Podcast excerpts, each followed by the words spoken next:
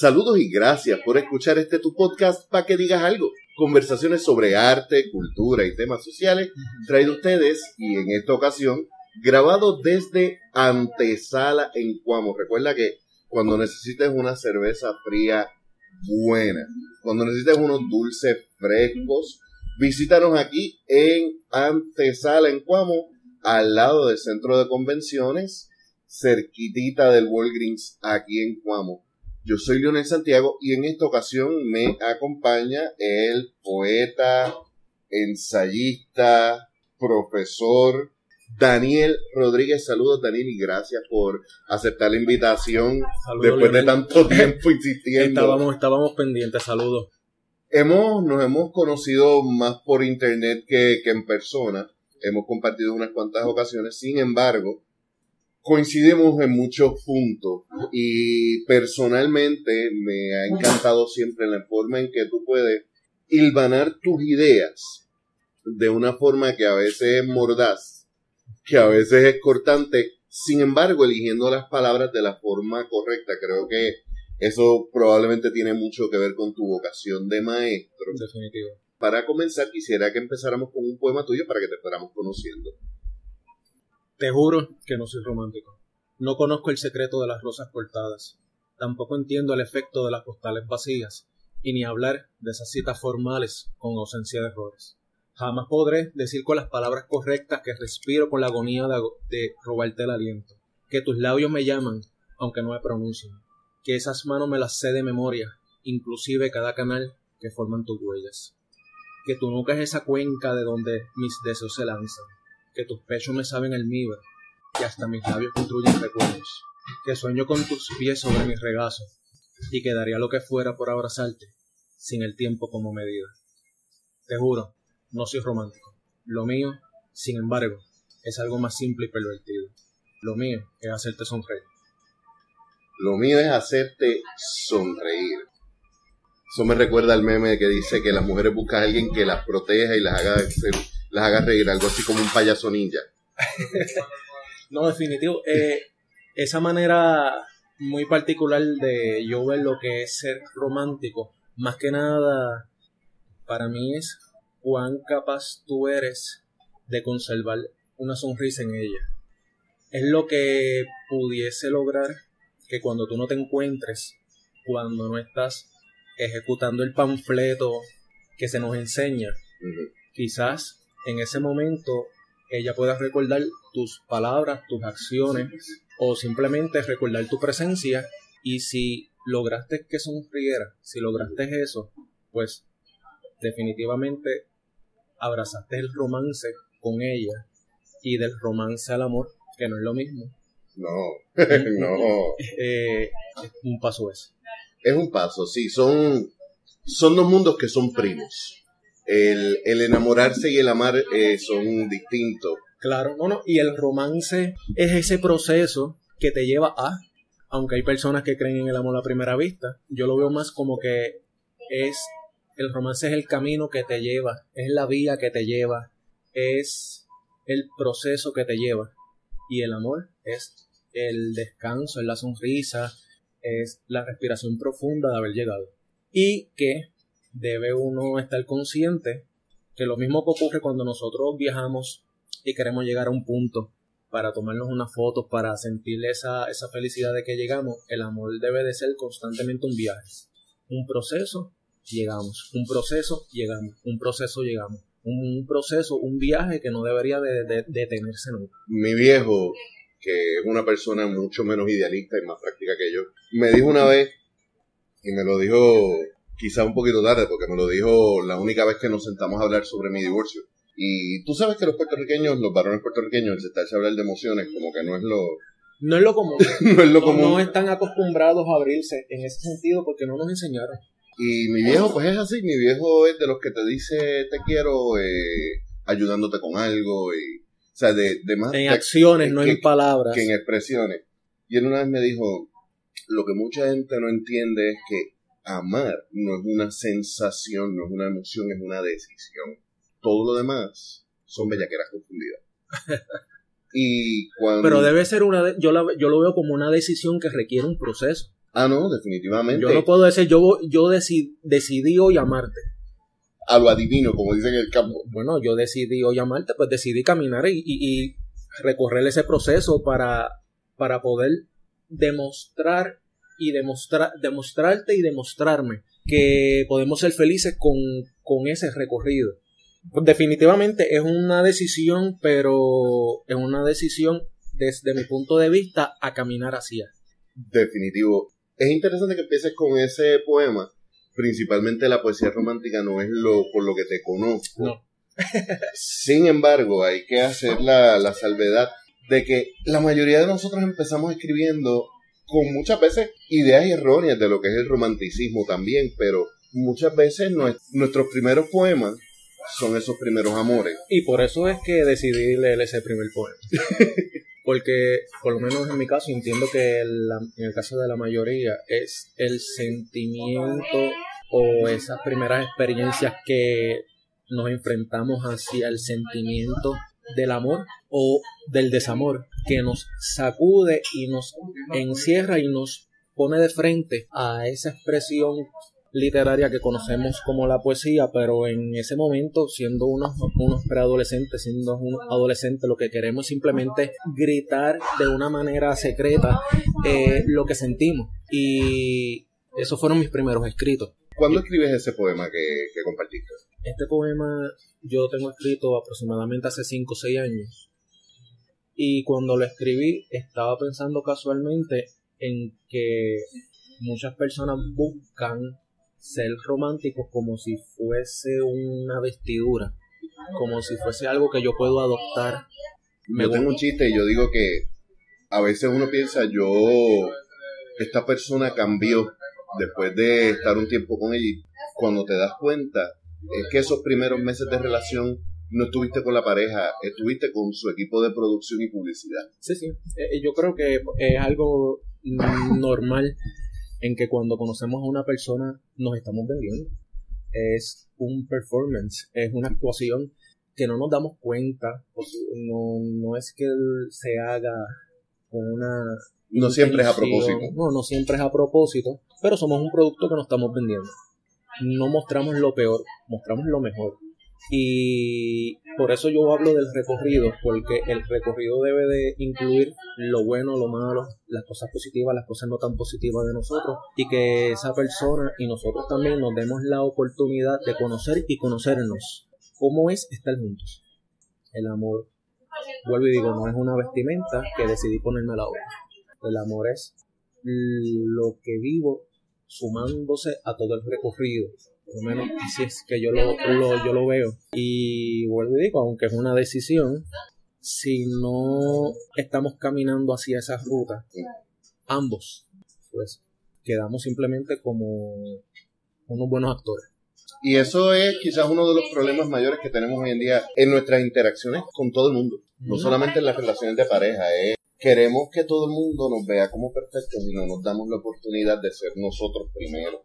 Posiblemente algo muy parecido a como somos nosotros en las redes sociales. Decidimos lo que compartimos, decidimos ¿Quién lo ve? quién lo ve, decidimos a qué le, dam- qué le damos like, a qué le damos me encanta, a qué le damos compartir, limitamos y estamos constantemente pensando en lo que va a pensar el otro.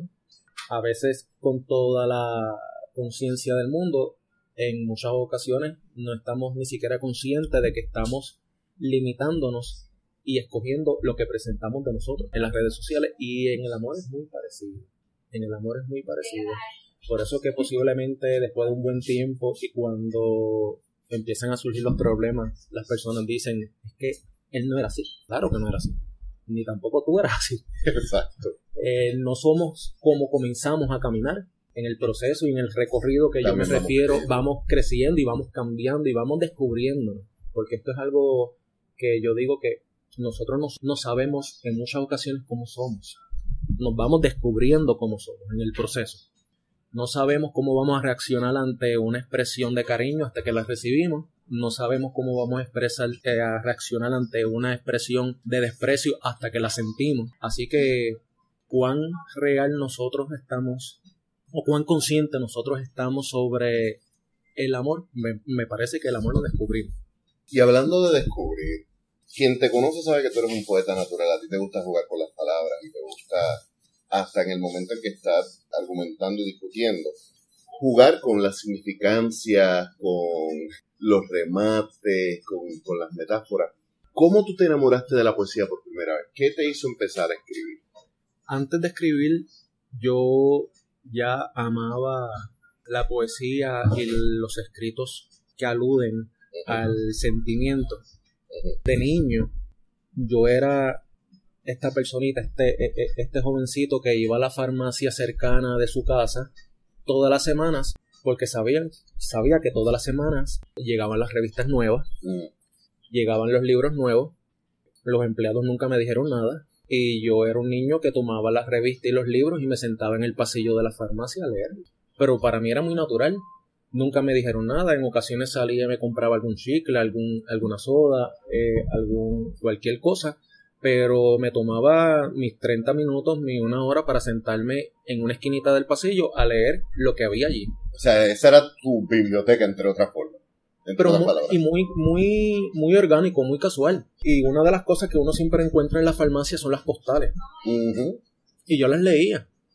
Así que me fui relacionando con, los mensajes y con los escritos dirigidos a las emociones, a los sentimientos, al amor, desde niño y lo veía como una expresión muy sugestiva, muy algo que yo quería aspirar a tener la capacidad de escribir así de bonito como lo que yo tenía en mis manos y estaba leyendo. Yo soy hijo de un conserje también, por el otro lado. Mi papá, que en paz descanse, salía una hora, una hora y media después de la hora de salida de mi, de mi última clase. Y en muchas ocasiones yo me quedaba a esperarlo para irme con él. Y en ese tiempo, pues, eran tiempos que no teníamos teléfono, eran tiempos en que tampoco ya a esa hora se quedaba otro estudiante en la escuela eh, haciéndome compañía. Un entretenimiento que para mí era muy, muy normal también era estar en la biblioteca esperando a que mi papá saliera. O sea que para ti la lectura fue una gran fuente de entretenimiento. De entretenimiento y de satisfacer la curiosidad porque yo era bastante curioso yo buscaba entre los libreros el título que me llamara la atención, pues era el libro que, yo tomaba. Eh, la bibliotecaria siempre me permitió llevarme para mi casa el libro que a mí me pareciera. Llenaba la tarjetita que siempre llenábamos en la biblioteca y me lo llevaba para mi casa. Luego lo entregaba. Así que los libros y la lectura siempre yo lo vi como un espacio de entretenimiento y un espacio para satisfacer las curiosidades para nuestros tiempos, quizás más que para hoy, que los chicos no están acostumbrados a sentarse y a distraerse con la lectura. Nosotros nos distraíamos con la lectura, con, todo tipo de lectura. Desde cualquier instrucción de alguna etiqueta de algún pote hasta alguna revista. Y ese fue mi, mi paso. Ese fue mi paso. Yo me enfrenté a la poesía siendo un niño, yendo a la farmacia, sentándome en una esquinita del pasillo, leyendo las postales, y recuerdo que hubo un día, había como una pequeña antología de poemas de amor, costaba aproximadamente dos dólares para la fecha.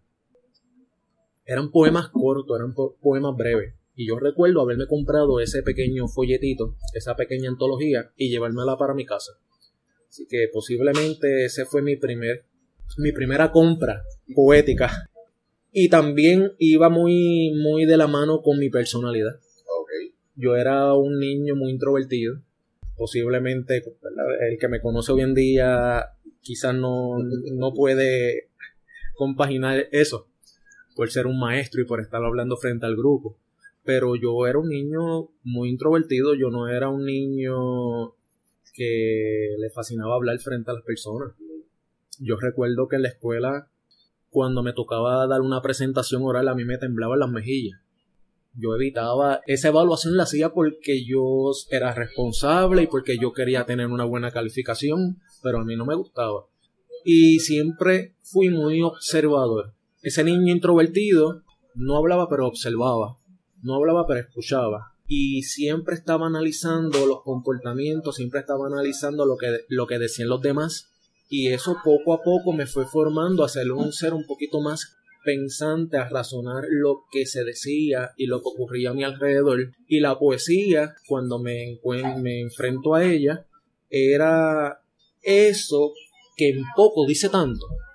Y para un niño introvertido, que no suele hablar y no suele, no suele contar lo que piensa y lo que siente, lo encontró maravilloso.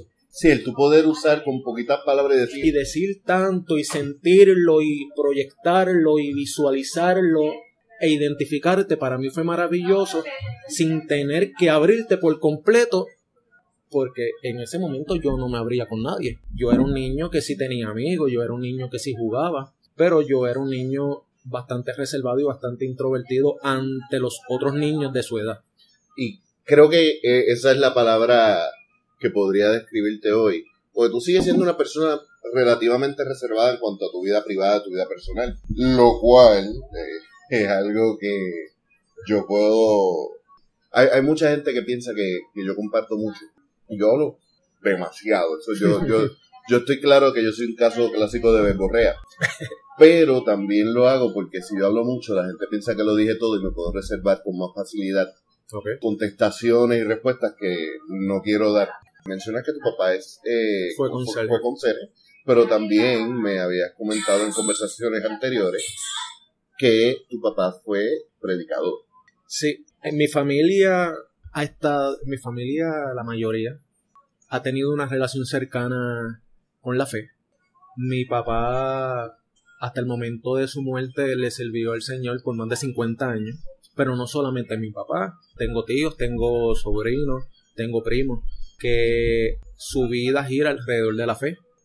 Y desde pequeño, no solamente pues yo era el niño introvertido que no sabría, yo soy el menor de ocho hijos. Familia grande. Una familia grande. Así que desde pequeño yo vengo escuchando y viendo cómo se expresan y cómo hablan mis hermanos, mis padres, que aunque no tuvieron una educación académica, ¿verdad? Eh, más extensa. Tengo tíos que y tías que sí, que sí lo hicieron. Tengo familiares que son maestros en teatro y también en español o maestros de elemental y los que no han servido al Señor a su manera.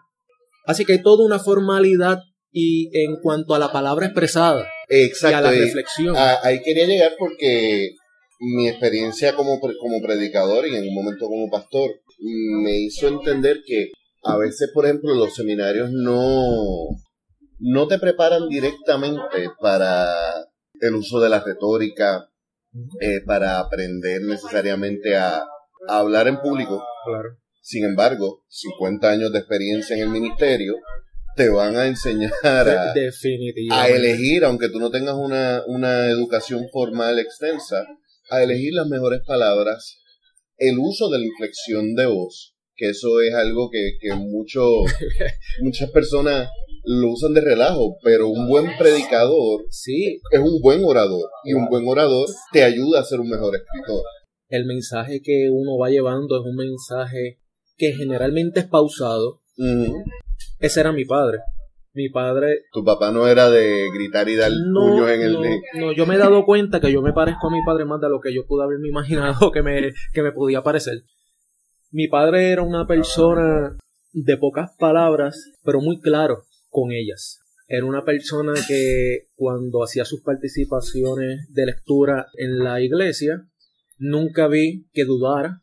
Lo escuché muy, sí, sabía a lo que iba, estaba muy claro en cómo él veía la vida y no era una persona tan habladora, tan conversadora. No era una persona que se abriera tanto a hablar, pero siempre lo que decía estaba tan cargado de, de sabiduría.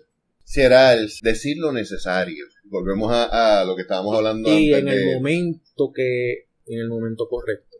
Y desarrollé ese oído, desarrollé ese oído. Crecí en una iglesia evangélica, así que no solamente escuché a mi padre. Escuchaste a mucha gente. Escuché a, a muchas personas que se paraban en el podio, que se paraban al frente y que su manera de hablar traía esta formación de igual forma. Ahora, a diferencia de muchos que sí dentro de la religión, dentro de la denominación, de los, de los evangelistas uno está acostumbrado a pensar, nunca vi con buenos ojos alzar la voz más de lo que tu razonamiento te, te permitiera tolerar. Muchas veces, mientras más duro gritara un predicador, menos convencido estaba de lo que estaba diciendo. O menos había estudiado para sostener el punto. Estamos acostumbrados nosotros en ver cómo ciertas denominaciones, por no decir ninguna en específico, gritan para llevar, para, llevar la palabra o simplemente para expresar el amor y la fe que sienten, no fue algo que yo valoricé.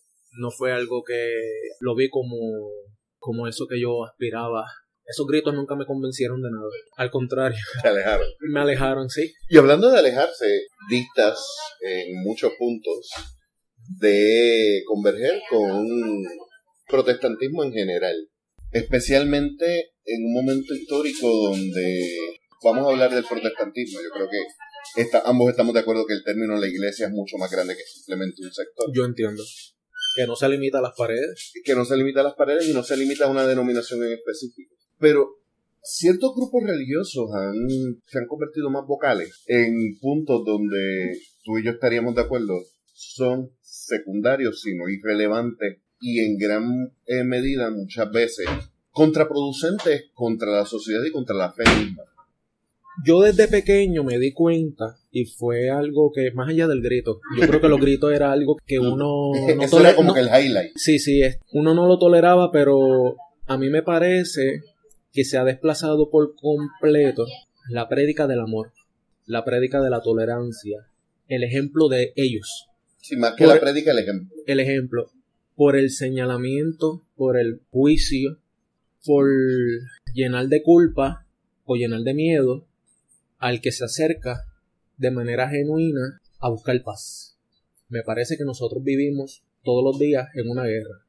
Una guerra personal, una guerra, muchas personas tienen una guerra en su familia, una guerra en la sociedad, una guerra de, de que no logras ver una solución ni en el país y el país es un reflejo de, al fin de cuentas de lo que nosotros somos. Y nosotros somos el país, no y nosotros somos, nosotros somos el país, así que lo mal que vemos en el país es una proyección de lo mal que nos encontramos nosotros. Y muchas personas, y a mí no me cabe la duda, que se acercan en busca de sentir paz, de encontrar un norte. Y en muchas ocasiones lo que encuentran es un señalamiento o un juicio que se han tomado y lo que hacen que provocan un alejamiento o provocan el acercamiento temeroso. El que fuera mi primer pastor, don Carlos Cortés, decía que el problema mayor que tenía la iglesia hoy en día es que barre para afuera en vez de para adentro. Hay que Leonel. Hay una palabra que si nosotros nos ponemos a marcar, vamos a encontrar tantas veces en la Biblia que si yo tuviese una varita mágica y borrarlas, yo lo haría. Es el temor. Yo no compagino en la misma línea temor con amor. Así que tú no puedes amar si temes. El que te intimida no te ama. El que te agrede no te ama. Si tú, si tú agredes, tú no amas. Amenazar, señalar, y prejuzgar y hacer tanto énfasis y tratar de sembrar tanto la semilla del temor se aleja tanto de la, tanto del amor tanto, de, la de, la, esencia de, ese ser que, se profesa como, creador ¿no? y es algo que pues lo vamos a estar escuchando en la mayoría de las denominaciones que podemos tener acceso en este país pero para ser honestos es una palabra que está en el libro sagrado de principio a fin. Y pues son cosas que yo no veo bien, son cosas que me parece que suman a esta guerra que nosotros cargamos día a día. Vemos que nuestros amigos, vemos que nuestra familia, vemos que nuestra sociedad está cargada de odio, pero es un odio como consecuencia del constante miedo, del constante temor que les grita de adentro y quizás el camino hacia un mejor país quizás el camino a que nosotros seamos una mejor persona es soltar tanto ese miedo, tanto ese temor y comenzar entonces a querer. Sé de personas que no abrazan a otro simplemente por su orientación.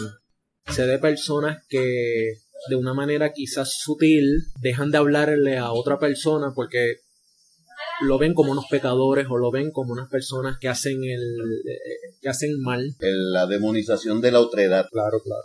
Y con el concepto del temor y con el concepto del miedo, yo he escrito mucho. Eh, son, hay, hay varios pilares dentro de mi escritura que a mí se me hace bien difícil sacarlo, porque cuando yo veo a la sociedad, al ser humano de manera individual, lo que veo es un ser o una sociedad llena de miedos, que reacciona de manera violenta por consecuencia de ese miedo, de ese temor. ¿Cuándo te empiezas a escribir como tal? Como dijimos al principio, todo el mundo empieza casi siempre escribiendo de amor. En la preadolescencia. En la preadolescencia, esos poemas que a veces uno los encuentra y después los quiere prender fuego. Sí.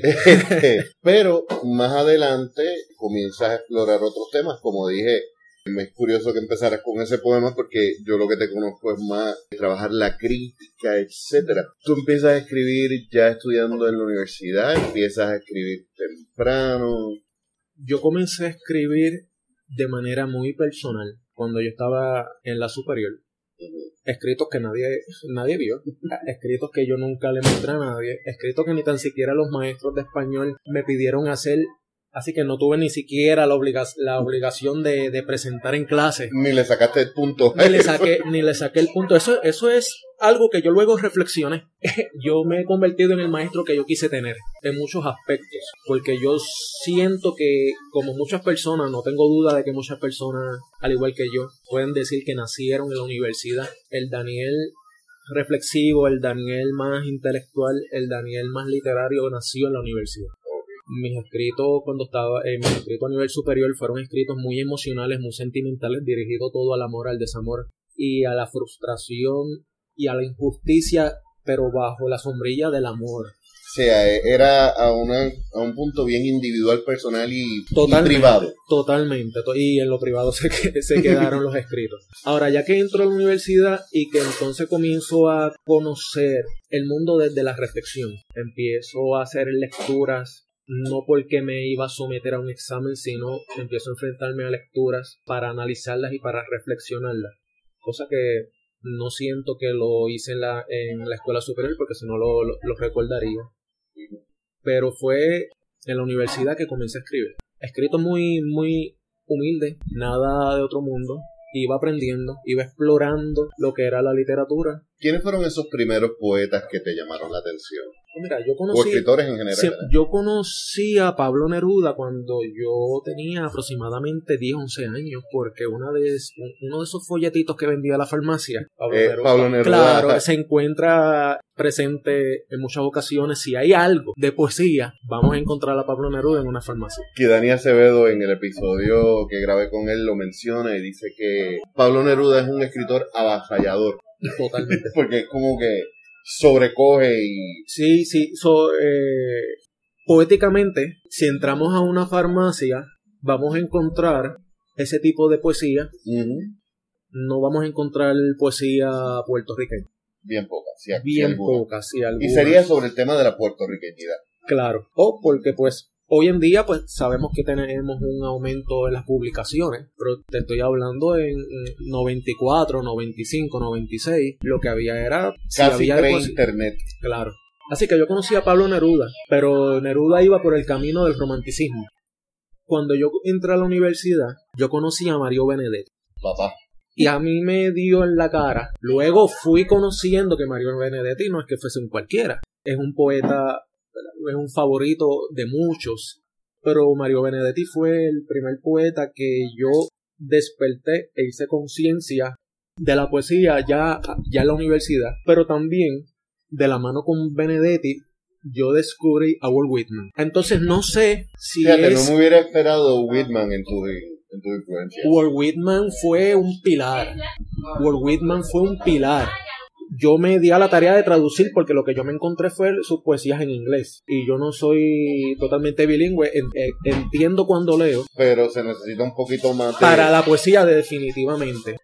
Benedetti y Whitman en muchas instancias caminan de la mano en, en muchas instancias. Benedetti es más amplio eh, la, en la temática, en su literatura, en su poesía, pero en muchas instancias caminan de la mano en la manera en que ven la vida. En, la sensibilidad. Y en la sensibilidad y en la sencillez en la redacción. Y para mí fue maravilloso conocer a un Walt Whitman y a un Mario Benedetti que decía tanto sin estar tan cargado de palabras que uno tenga que acudir al diccionario. Para mí es maravilloso cuando la poesía dice sin tener, y no le quito mérito al que le gusta la poesía pomposa, pero escribir una poesía que sea al alcance de todos, al entendimiento de todos y que diga mucho, no es muy fácil, no es muy fácil construirla. No. Sí, yo creo que ese es uno de los mayores retos que tenemos hoy en día porque es esa no queja, ese señalamiento de que hay muchas influencias de generaciones anteriores. Vas a encontrar a, escritores que son fanáticos de las líneas extremadamente largas, de estas imágenes bien cargadas. Y, y poco a poco no solamente se ha ido minimalizando la poesía, como estábamos hablando de, de hacerlo más breve, sino también el, el hacerla más con un lenguaje más accesible. Para mí eso es siempre una, una meta al momento de yo escribir. Cuando yo escribo, quisiera que un pequeño Daniel que se esté enfrentando a la poesía por primera vez, no importa la edad que tenga, pueda sentir y pueda conectarse con la poesía.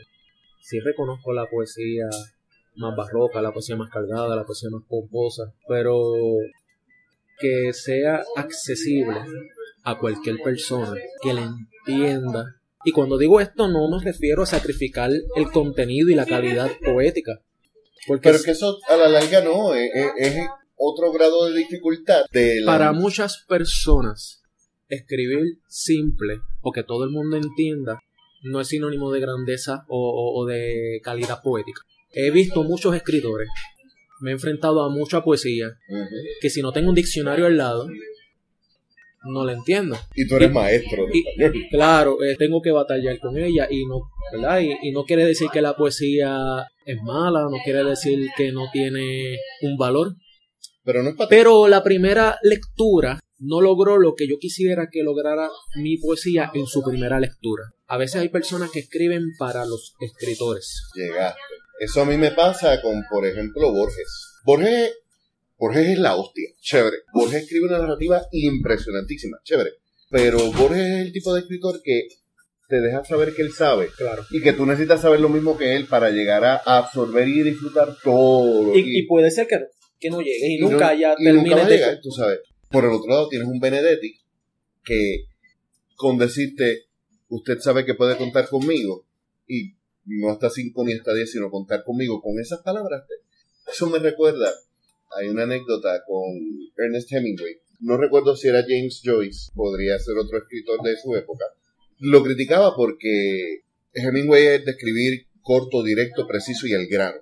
Y ocasiones mordaz. Sí, no. Eh, de hecho, eh, está la narrativa, la historia hipócrifa de que le dijeron que escribiera una historia con 10 palabras o menos y él escribió una con 6, que eran Baby's Shoes for Sale Never Worn zapatos de bebé a la venta nunca se usaron.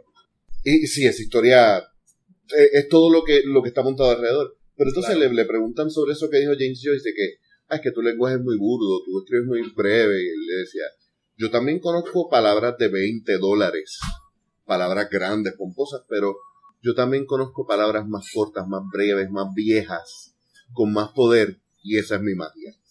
Puedes hacer lo otro, chévere, pero si tú no puedes simplificar, lo entendiste. Claro. Si tú no lo puedes deconstruir. Digo, y hay algo que de lo que tú dices también, hay escritores que son para escritores. Sí, no, y, no hay ningún problema.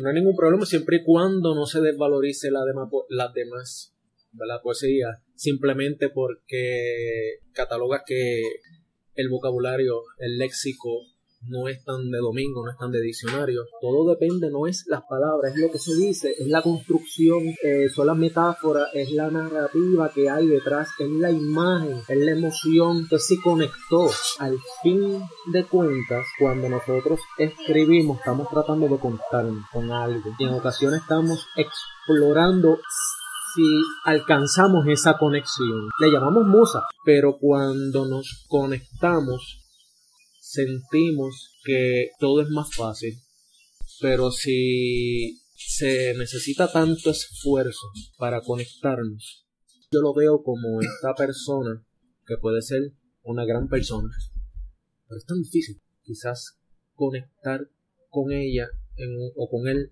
en una conversación, quizás es tan cerrado para, para, para pocos, que son pocos los que al fin de cuentas se van a conectar.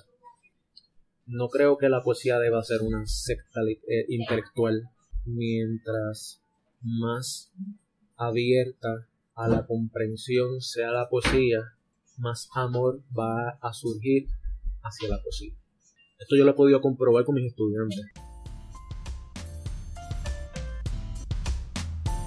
Bueno, vamos a dejarlo hasta aquí por el día de hoy.